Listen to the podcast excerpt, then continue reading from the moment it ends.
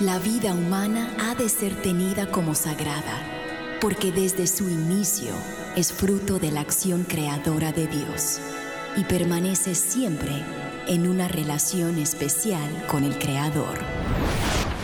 No hay nada que se compare con la defensa de la vida y hoy muchos necesitan de nuestra voz. Aquí comienza Defiende la Vida con Adolfo Castañeda. Queridos oyentes, les saludo Adolfo Castañeda de Vida Humana Internacional para dar la bienvenida a su programa Defiende la Vida. Defiende la Vida es un programa que con el favor de Dios se transmite todos los martes en vivo en directo a todo el mundo gracias a las ondas radiales de Radio Católica Mundial y se realiza de 4 a 5 de la tarde, hora de Miami, hora del este de Estados Unidos. Y hoy martes 21 de febrero de 2023 Estamos con todos ustedes para brindarles otro interesante programa acerca de la defensa de la vida humana y la familia.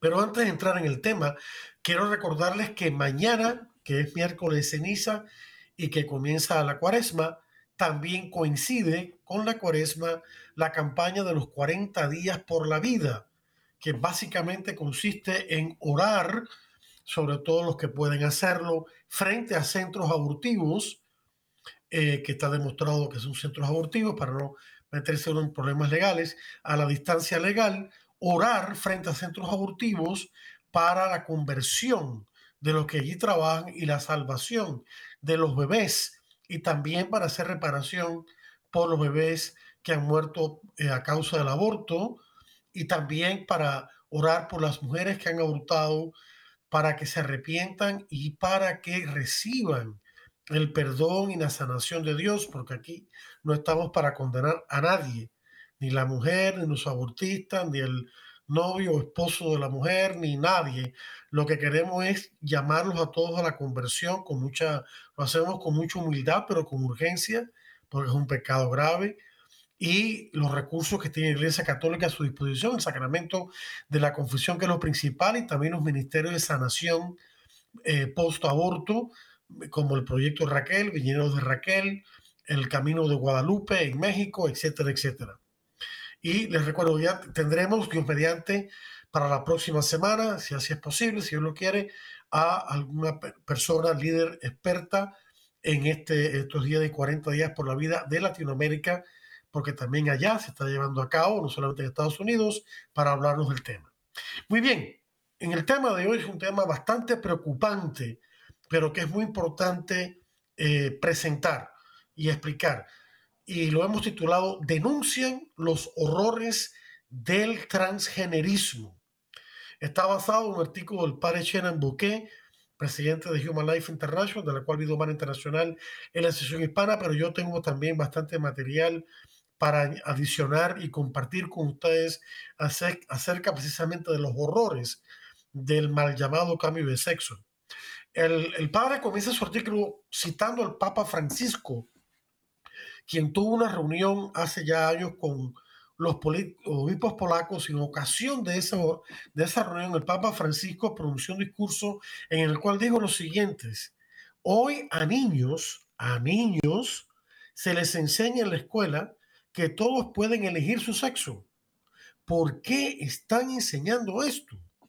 Final de la cita por ahora. Nuestro Santo Padre, el Papa Francisco, hizo los comentarios anteriores a un grupo, como decía, de obispos durante una visita a Polonia en 2016. Y como señaló el Santo Padre, la ideología de género está siendo exportada a los países en desarrollo por personas que exigen que las escuelas enseñen estas ideas extremistas a cambio de fondos para el desarrollo. Fíjense ustedes, condicionan la ayuda al desarrollo de los países eh, llamados desarrollados o los países en desarrollo a la aceptación de esta ideología de género en las escuelas y exigen que, que se enseñe esto a cambio de ese dinero. Y el Papa Francisco dijo, estas formas de colonización ideológica también son apoyadas por países influyentes y esto es terrible, dijo el Papa Francisco en aquella misma ocasión.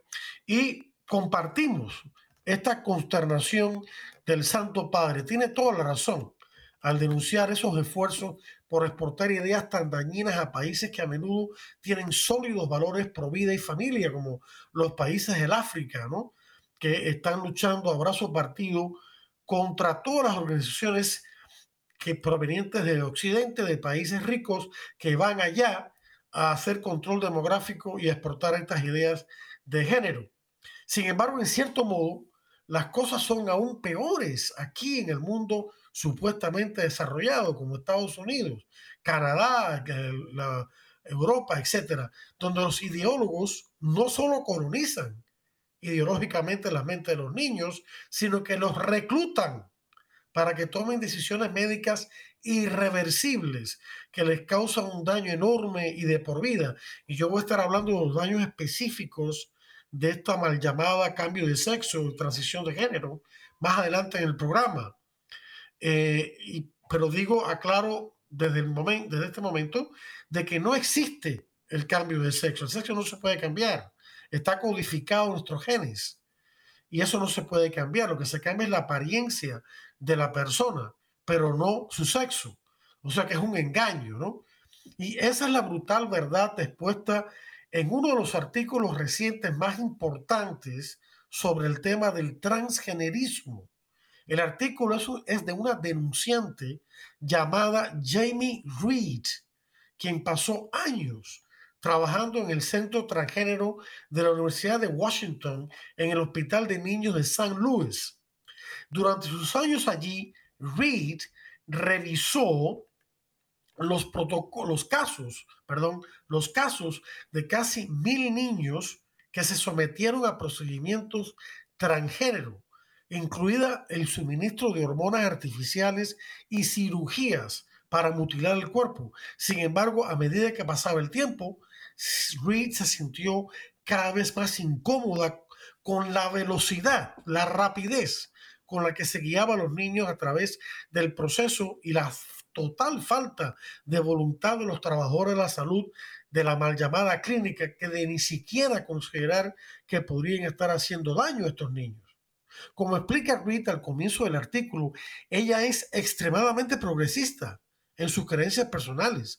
Se describe a sí misma como una queer, que quiere decir homosexual o lesbiana en este caso, y está en pareja con alguien que dice ser transgénero.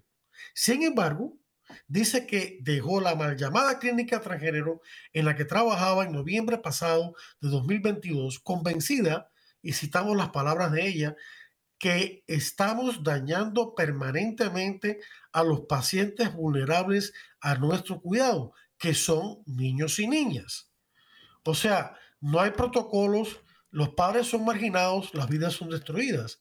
Como lo describe Reed, incluso desde el principio, se sorprendió por la falta de protocolos cuidadosos, es decir, los protocolos son un conjunto de guías que guían el proceso que se debe dar a cabo, el proceso médico, cualquiera que este sea, una operación, lo que sea, ¿no? Un tratamiento.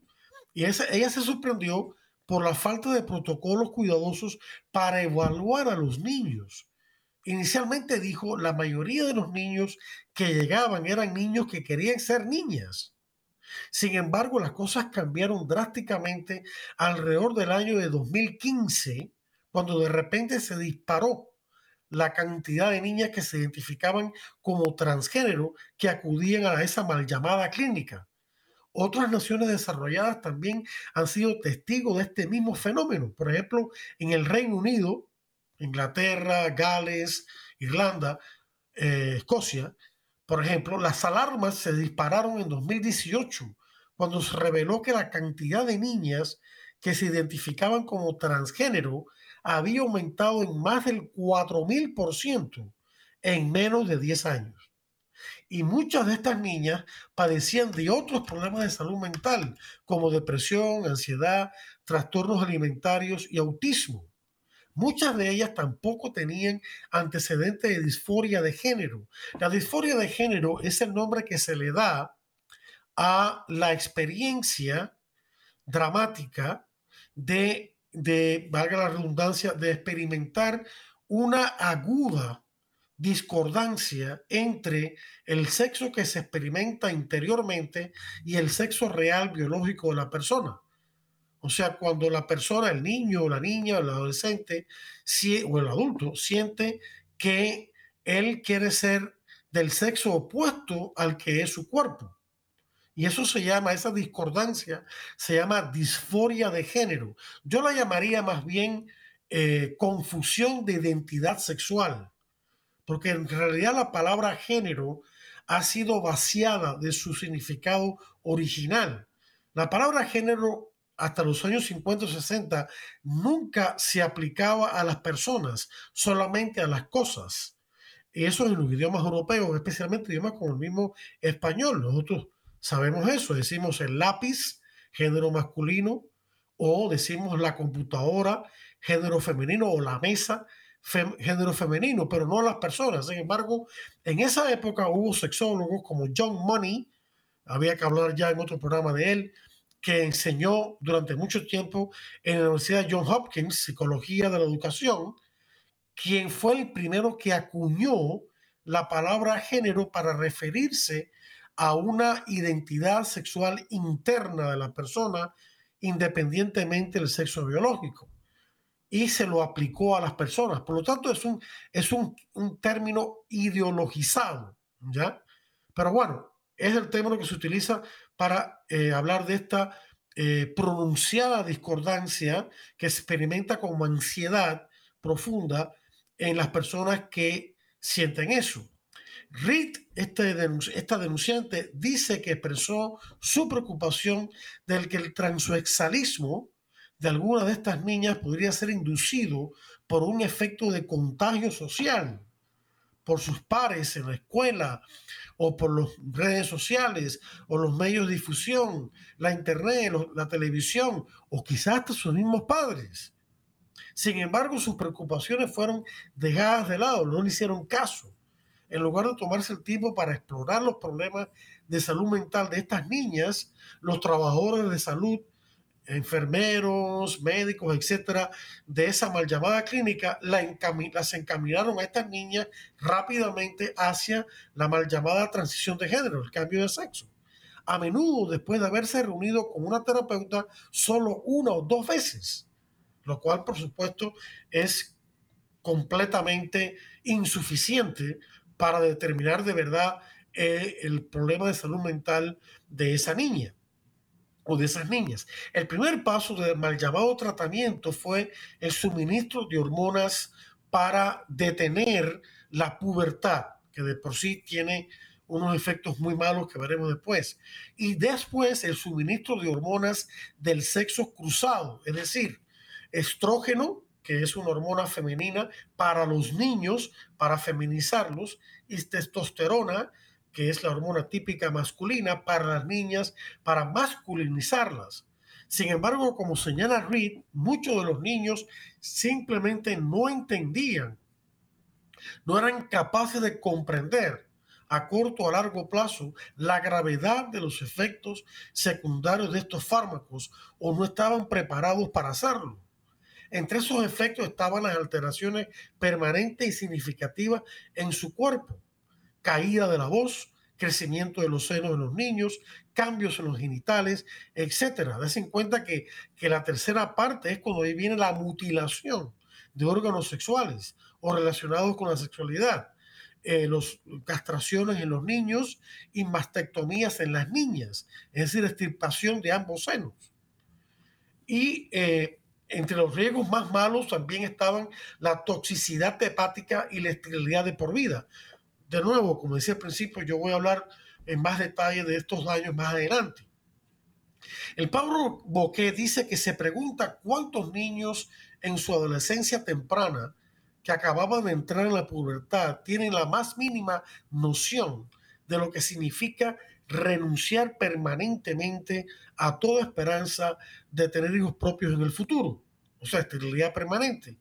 Reed relata un caso desgarrador en el que una niña se comunicó con la oficina de la, de la clínica, de la mal llamada clínica, tres meses después de someterse a una mastectomía doble, es decir, una extirpación de ambos senos y dijo que estaba en transición. Quiero recuperar mi seno, le dijo a la enfermera. Claro, ya era muy tarde, ¿no? Peor aún, sin embargo, Reed notó que los médicos y compañeros de trabajo en la clínica, entre comillas, clínica, tendían a dejar de lado a los padres a propósito, a los padres de estas niñas, de estos niños. Si uno de los padres estaba entusiasmado con la transición de género, y tristemente algunos lo están, y el otro padre no, entonces le daban todo el poder de tomar decisiones al padre o a la madre solidario. Ruiz relata un caso en el que una madre mostró signos claros de manipular a su hija de 11 años hacia la transición de género. Quería que su niña fuera un niño para vengar a su marido que se oponía a esa transición. A pesar de las señales de alerta, a la madre se le otorgó todo el poder de decisión y el padre de la niña quedó fuera de escena. Increíble.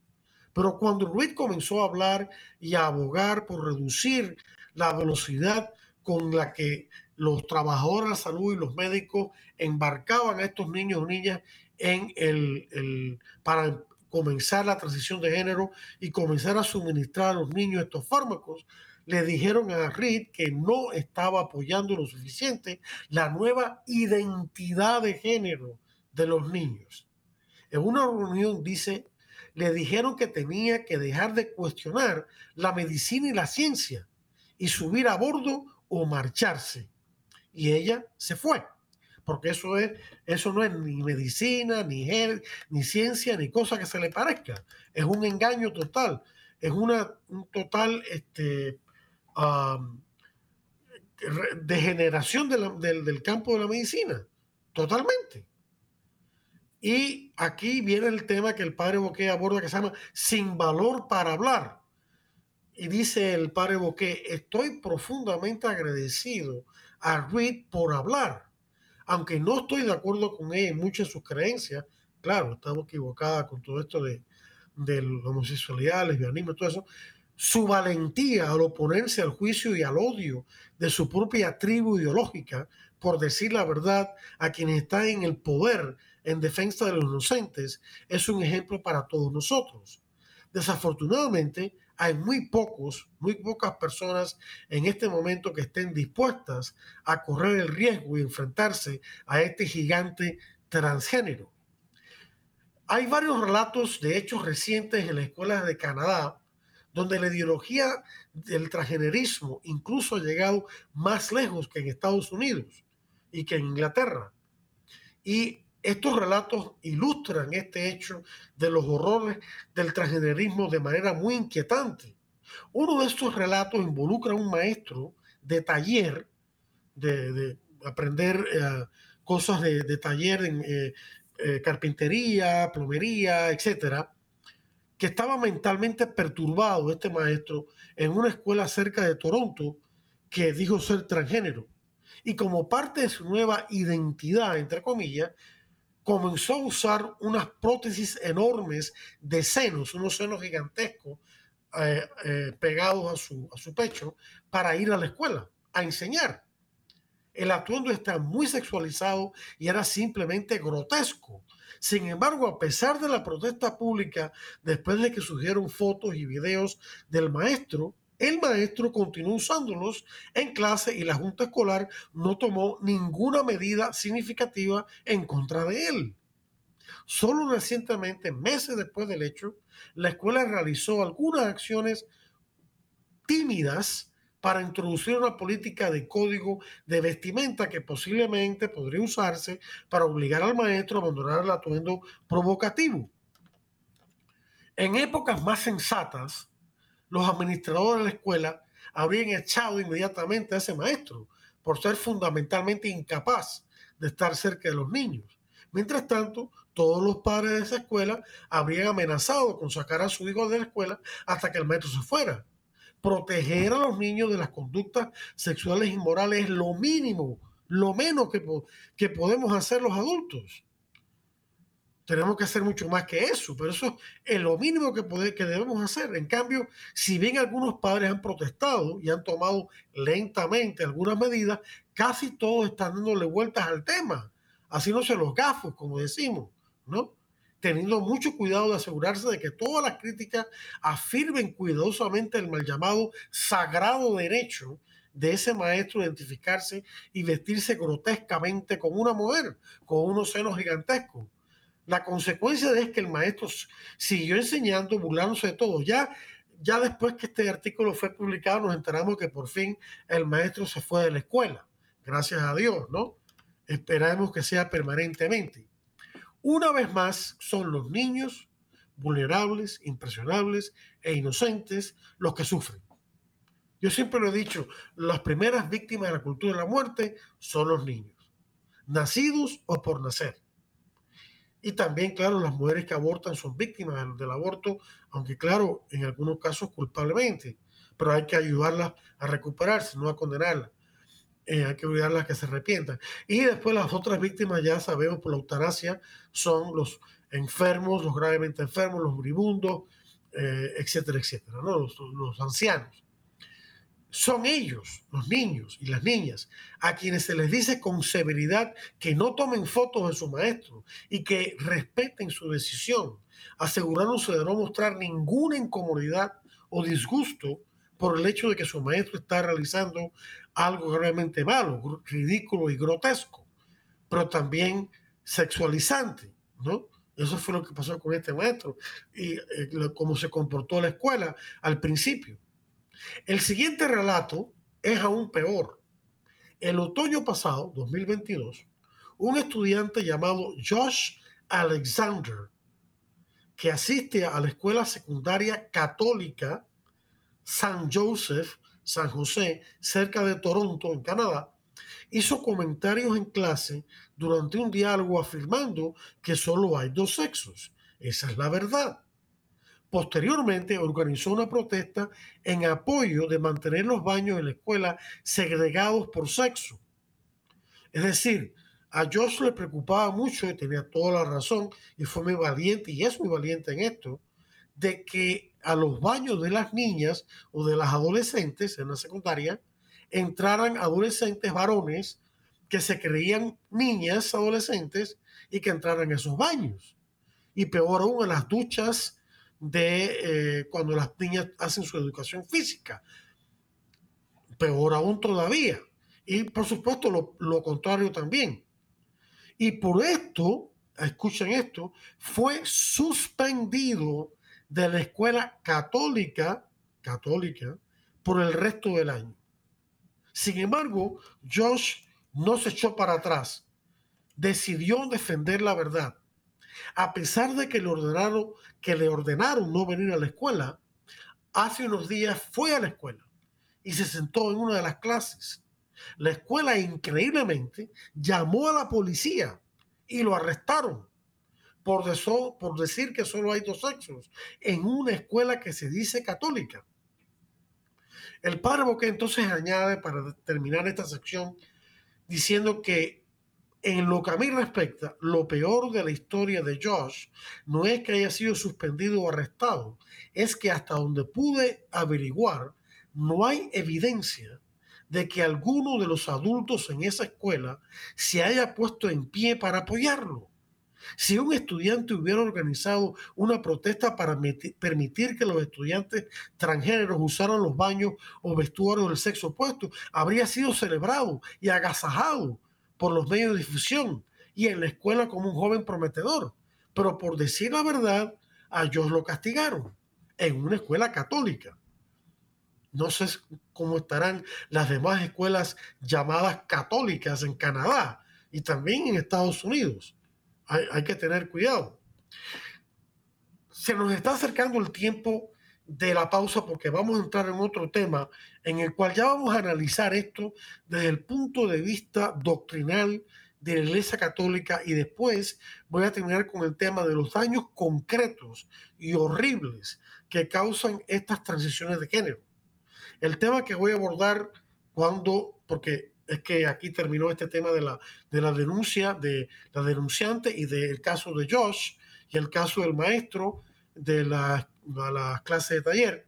Y entramos en el tema de una guerra contra el creador, que es lo que esto es en realidad y lo quiero dejar para la después de la pausa. Así que vamos ahora a una pausa de interesantes mensajes de esta estación, su estación Radio Católica Mundial y cuando regresemos vamos a abordar mucho más este tema aquí en Defiende la Vida. Estamos en Defiende la Vida. Enseguida regresamos. Defiende la Vida con Adolfo Castañeda continúa, luego de estos mensajes.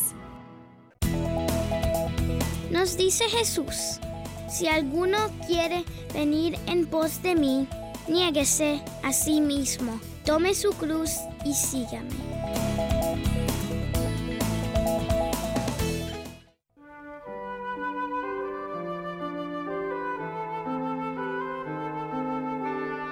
Entonces Jesús les dijo esta parábola. ¿Quién de ustedes, si tiene cien ovejas y se le pierde una de ellas, ¿No deja las 99 en el desierto y va a buscar a la descarriada hasta que la encuentra? Y cuando la encuentra, la carga sobre sus hombros lleno de alegría, y al llegar a casa reúne a los amigos y vecinos y les dice, Alégrense conmigo porque he encontrado la oveja que se me había perdido. Pues les aseguro que también en el cielo habrá más alegría por un pecador que se convierta que por 99 justos que no necesitan convertirse. Lucas 15.1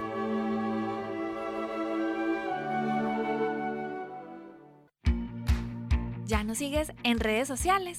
Encuéntranos en Instagram y Facebook como arroba EWTN Radio Católica Mundial para que estés al tanto de nuestra programación, además de mensajes que alimentan tu fe.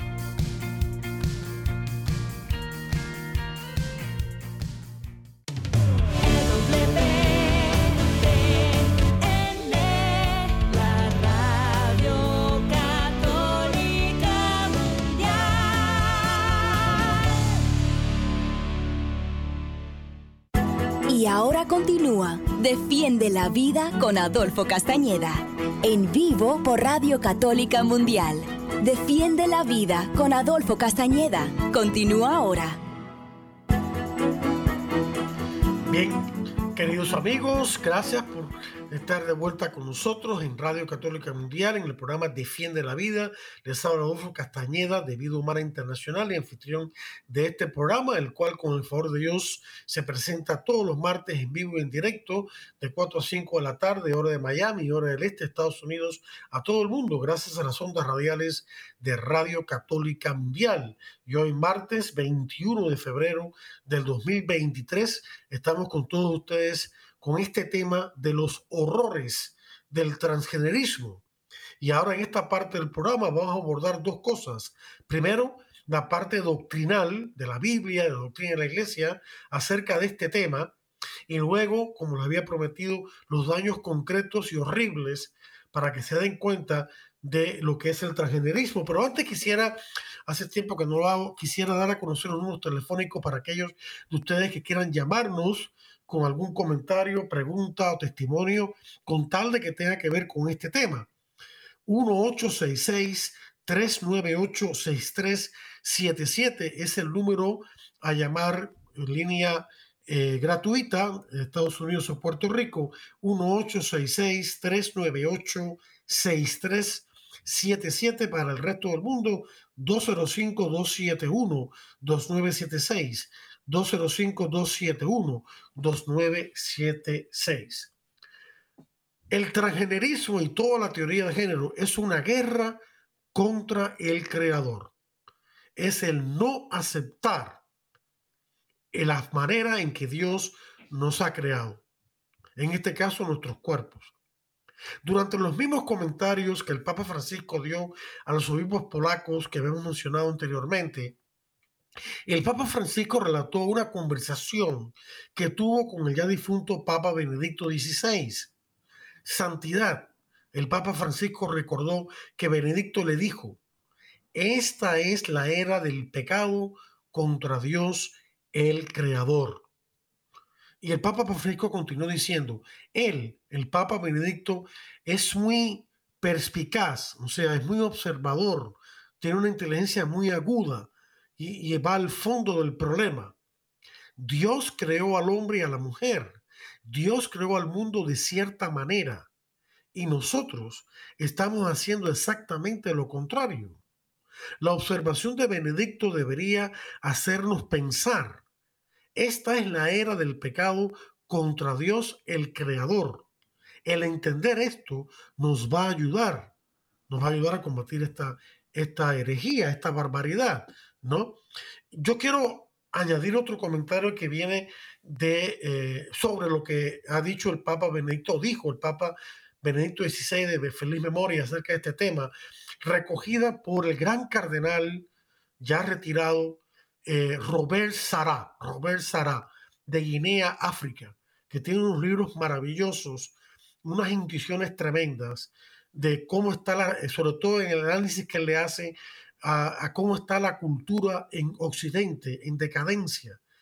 Eh, en varios libros, el libro de Dios o El poder del silencio, La tarde ya está muy avanzada. Y él recoge la intuición de Benito XVI, quien dice que lo que ocurre es con la teoría de género, es que hoy en día los que creen esa teoría no quieren aceptar el don, el regalo que Dios nos ha dado al crearnos con nuestros cuerpos, masculinos o femeninos. En vez de aceptar humildemente y con gratitud ese don de la corporidad masculina o femenina que Dios nos ha hecho, nos hemos erigido como si fuéramos dioses y queremos hacer con nuestro cuerpo lo que nos da la gana. Hemos convertido nuestro cuerpo en un cambio, en un campo, perdón, en un escenario de experimentación y de trastocar lo que Dios ha creado. Y lo queremos cambiar a nuestro antojo, creyendo que con un simple acto de la voluntad ya somos aquello que decimos querer ser. Entonces, esto, esto va con el pecado original, porque el pecado original en el que cayeron nuestros primeros padres, Adán y Eva, que dio origen a los demás pecados. El pecado original esencialmente consistió en su motivación en querer ser como dioses. Ese fue lo que le dije, que lo que le dijo la serpiente en, simbolizando a Satanás a Eva cuando lo tentó para que comiera del fruto del árbol prohibido, que es un símbolo de ese, ese, eh, esa barrera que no podemos transgredir entre una libertad dentro de la humildad y respeto al Creador y obediencia a Él y un libertinaje en el cual nos erigimos dioses en árbitros, en árbitros de lo que es el bien y el mal, en vez de humildemente aceptar lo que Dios ha determinado que está bien, que está mal. En junio de 2019, el Vaticano publicó un documento llamado, titulado Hombre y Mujer los creó, hacia un camino de diálogo sobre la cuestión de la teoría de género en la educación. Este documento de 31 páginas describe la enseñanza de la Iglesia sobre la complementariedad de los sexos, masculino y femenino, proporcionando una antropología cristiana, es decir, una visión de la persona cristiana, al tiempo que afirma la dignidad o el valor inconmensurable de todos los seres humanos. Si bien este documento incluye un llamado al amor y al respeto por quienes padecen disforia de género, el documento rechaza la idea de que el género es distinto del sexo biológico. Una identidad transgénero, afirma el documento, busca, y citamos, aniquilar el concepto de naturaleza humana es decir, ¿qué es la naturaleza humana? Simplemente que el ser humano es una unidad sustancial de cuerpo y alma y que Dios ha creado dos modalidades sexuales y solo dos modalidades en que el ser humano aparece en la naturaleza humana, masculina o femenina. Esa es la naturaleza humana. la unidad sustancial de cuerpo y alma, y alma que es cada ser humano y el hecho de que Dios lo ha creado hombre y mujer, no otro, otro género o sexo, sino solamente hombre y mujer. El documento argumenta que identificarse fuera de un binario de género, es decir, de dualidad hombre y mujer, no es más que un concepto confuso de libertad en el ámbito de los sentimientos y deseos. Lo que quiere decir eso es que las personas simplemente se dejan guiar solamente por lo que sienten, independientemente de ese sentimiento corresponde a la verdad, a la realidad de lo que esa persona es. Nuestra respuesta es, dice el documento, es promover una antropología cristiana, una visión cristiana de la persona humana, una visión que vea, aquí citamos de nuevo, que vea la sexualidad como un componente fundamental de la personalidad del ser humano, del carácter de ser persona del ser humano. Es fundamental, no es accidental el que seamos hombres y mujeres. Para siempre seremos hombres o mujeres. Para siempre. Aún en el cielo con el cuerpo eh, em, transfigurado como el de Cristo, seremos hombres o mujeres como lo hemos sido en la tierra, pero con un cuerpo glorificado. Es fundamental que los cristianos se eduquen, se informen sobre los problemas más profundos que subyacen a esta locura del transgenerismo. Los papas Benedicto y Francisco tienen toda la razón, dice el padre Boquet. El transgenerismo como ideología es, en muchos sentidos, la última forma de rebelión contra la creación, contra la naturaleza y, por ende, contra Dios. Supone que un ser humano, a través de un puro acto interno de la voluntad, puede convertirse en cualquier cosa que él o ella quiera. Como han señalado acertadamente algunos activistas a favor de la familia, los proponentes de esta ideología no tienen ningún motivo lógico, ninguna barrera que los detenga en el punto en que han caído en este momento. De hecho, ya estamos viendo algunas personas que están yendo más allá de querer cambiar su sexo o de asumir una identidad homosexual o lésbica o bisexual o lo que sea. Ya hay algunas personas que están afirmando identificarse como personas de otras razas, sin serlo, o incluso con animales de diferentes especies.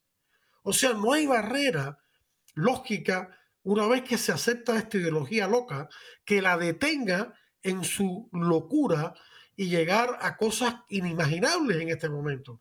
Es como una espiral interminable. La iglesia enseña que la verdadera libertad, siguiendo a Jesús, claro, la verdadera libertad se encuentra en lo que Dios nos ha dado, es decir, en la verdad acerca de nosotros mismos. Cuando Dios se revela, nos enseña la iglesia, la revelación consiste no solo en que Dios se revela a sí mismo, quién es Él, uno y trino y todo lo demás, sino que también Dios nos revela a nosotros, a nosotros mismos. ¿Quiénes somos nosotros? Solo Dios tiene la llave para nuestra propia autocomprensión como personas. La iglesia, lo que enseña la iglesia católica es que la verdadera libertad no se encuentra en la rebelión contra los mandamientos de Dios y la forma en que Él nos ha creado. Como dijo Jesús, solo la verdad os hará libres.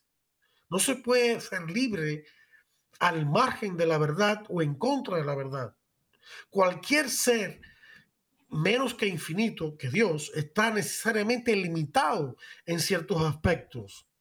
Mi cuerpo es una limitación yo no tengo el cuerpo de una mujer, soy, un hombre y no puedo tener el cuerpo de una mujer, por más que lo desee, no puedo ser mujer. Pero al mismo tiempo mi cuerpo es un vehículo para hacer el bien, unido a mi alma. Es limitación, pero al mismo tiempo apertura con posibilidades inimaginables. Hay cosas que la criatura es y cosas que no es. Hay acciones que son buenas para él a la luz de su naturaleza y hay acciones que no lo son, que van en contra de su naturaleza. La libertad no se encuentra esforzándose inútilmente por convertirse en lo que no se es. o por cambiar el tejido de la realidad. Se encuentra en conformarnos voluntariamente y con gratitud y humildad a lo que Dios nos ha dado. Celebrar el hecho de que somos hombres y mujeres, eso y viva la diferencia, eso hay que celebrarlo, ¿no? Hay que celebrar el hecho de que a nosotros los hombres nos atraigan las mujeres y a las mujeres a los hombres, claro, todo ordenadamente. Y en, el caso de la relación sexual, solo dentro del matrimonio y con amor y con respeto a la vida. Se encuentra esa libertad en conformarnos, como decía, voluntariamente y con gratitud, humildad al don que Dios nos ha dado de nuestros cuerpos. Como está testificando ahora como está testificando ahora, dice pero que el número rápidamente de creciente de destransicionistas. ¿Qué significa eso? Personas, hombres mujeres, niños o niñas, que entraron desafortunadamente en este proceso de mal llamado de cambio de sexo y luego se han arrepentido. Por eso se llaman destransicionistas mientras pensaban que podrían encontrar la felicidad y la libertad al convertirse en transgéneros, en cambio todo lo que han encontrado ha sido tristeza, angustia y sufrimiento. Es solo al volver a abrazar el sexo dado por Dios que estas personas han encontrado libertad para convertirse más plenamente en quienes son. Muchas personas transgénero son almas confundidas, sufrientes y rotas, que a menudo han tenido una infancia problemática o han sufrido acoso o varios problemas de salud mental. Merecen nuestro amor y compasión. El transgenerismo como ideología, sin embargo, tiene un eco de la rebelión de Satanás, quien dijo non serviam, que en latín quiere decir no serviré, y por eso se convirtió en Satanás. Y lo que, lo que piensan las personas hoy en día que todavía creen esta ideología macabra es, puedo convertirme en lo que quiera. Y todo lo que quiero debe ser afirmado como bueno, porque yo lo afirmo. Incluso se conduce a mi destrucción y a la destrucción de los demás. No hay excusa para los adultos que defienden esta ideología, especialmente aquellos que se dirigen a los niños, incitando a los niños a que acepten la mutilación física y una vida de sufrimiento y no hay excusa para que los adultos que se mantienen al margen permitan que esto suceda. La ideología de género se está transversalizando. Esto quiere decir que se está haciendo presente en todas las asignaturas en las escuelas, en, en todas las actividades escolares y también fuera del ámbito educativo, por ejemplo, en las clínicas de salud. ¿no? Y los niños están siendo explotados y expuestos a graves daños, especialmente dentro de la cultura escolar, es decir, a través de cursos, actividades extracurriculares, conferencias, organizaciones, etc. Los padres deben dejar de ser pasivos y luchar contra esta corriente tan extremista que está dañando a sus hijos y que en última instancia está dañando también a nuestra sociedad. Los padres son los primeros responsables de la formación de sus hijos y de proteger y defender a sus hijos en contra de todo ataque, no solamente físico, sino también mental, es decir, y espiritual, proveniente de ideologías eh, diabólicas, como es esta del género y del transgenerismo. Es comprensible que existe un, temor justificado de que cuando los padres hablan, ellos o sus hijos sufrirán el ostracismo y el acoso. Pero los padres tienen, como dice la iglesia, el derecho original, primario e inalienable de educar a sus hijos. Esto está en la Carta de los Derechos de la Familia de la Santa Sede, que yo les animo a ustedes a buscar en Google y a estudiar. Es un, documento corto, sencillo, creo que habla de los derechos de los padres, de los hijos y de las familias. Por lo tanto, los padres que tienen la responsabilidad principal por sus hijos necesitan apoyo para protegerlos de los burócratas, del gobierno y de la educación y de los activistas radicales que muestran un flagrante desprecio por sus derechos de paternidad Además, los padres deben unirse y trabajar juntos para que se escuchen sus voces, presentando sus preocupaciones en las reuniones de la Junta Escolar y en las audiencias públicas. Lamentablemente acá en Estados Unidos tenemos un gobierno que está totalmente apartado de Dios, pero de forma radical y extremista. Y es vergonzoso que el fiscal de la nación haya despreciado a los padres que han estado protestando en, juntas escolares contra este tipo de cosas y les ha llamado terroristas domésticos. ¡Qué horror! ¡Qué falta de desprecio! Eso es un pecado contra el cuarto mandamiento, aunque no sean sus padres, porque está ofendiendo a los padres de familia. Y eso es muy grave. Por eso está ocurriendo acá en Estados Unidos. ¿Qué es eso llamar a los padres terroristas domésticos? Los terroristas domésticos son los que promueven la ideología de género, los adultos que saben lo que están haciendo. Además, necesitamos más Jamie Reeds y George Alexanders. Necesitamos personas valientes que estén dispuestas a oponerse al pensamiento grupal global que se ha infiltrado en tantas de nuestras instituciones y ha derribado un manto de silencio en relación con un problema que está causando tanto sufrimiento. Como ha demostrado Reed, aunque no estoy de acuerdo con ella muchas de sus creencias, dice el padre Bouquet, también digo yo, esto no tiene por qué ser un problema conservador. Es un tema a favor de los niños, por Dios. Gracias a Dios por lo que han dicho basta. Oremos para que más y más personas se opongan a esta locura, defendiendo a nuestros hijos que deben ser protegidos de esta ideología devoradora. Y hasta aquí este artículo del padre Bouquet. Y ahora quiero tomar en el tiempo que me queda en compartir con ustedes algunos de los daños terribles que causa esta mal llamada transición de género. En general, vamos a hablar de los primero de los, de los daños en general, luego de los riesgos para los varones, de los riesgos para las niñas y de los daños psicológicos. En cuanto a los daños en general, tenemos la mutilación de por vida de órganos saludables, castración a los niños y mastectomía doble en las niñas esterilidad de por vida, daño al cerebro. Esto es muy importante. El cerebro no se termina de desarrollar completamente hasta los 25 años de edad. Y estas personas, estos niños, están siendo agredidos de esta manera en su edad prepubertad y después en la adolescencia y luego en la juventud adulta previo a los 25 años. O sea que esto es un problema terrible, daña el cerebro. Debilitamiento también de la densidad ósea, de la densidad de los huesos. Los huesos se ven más débiles y se vuelven eh, más eh, ah, eh, propensos a sufrir osteoporosis, que es una enfermedad de los huesos que consiste en debilitamiento de los huesos con, con huequitos por todas partes. Y más fácil que se pueden partir. Hablemos de los graves riesgos para la salud de los varones debido al estrógeno, que es la hormona femenina, pero que le suministran para feminizarlos.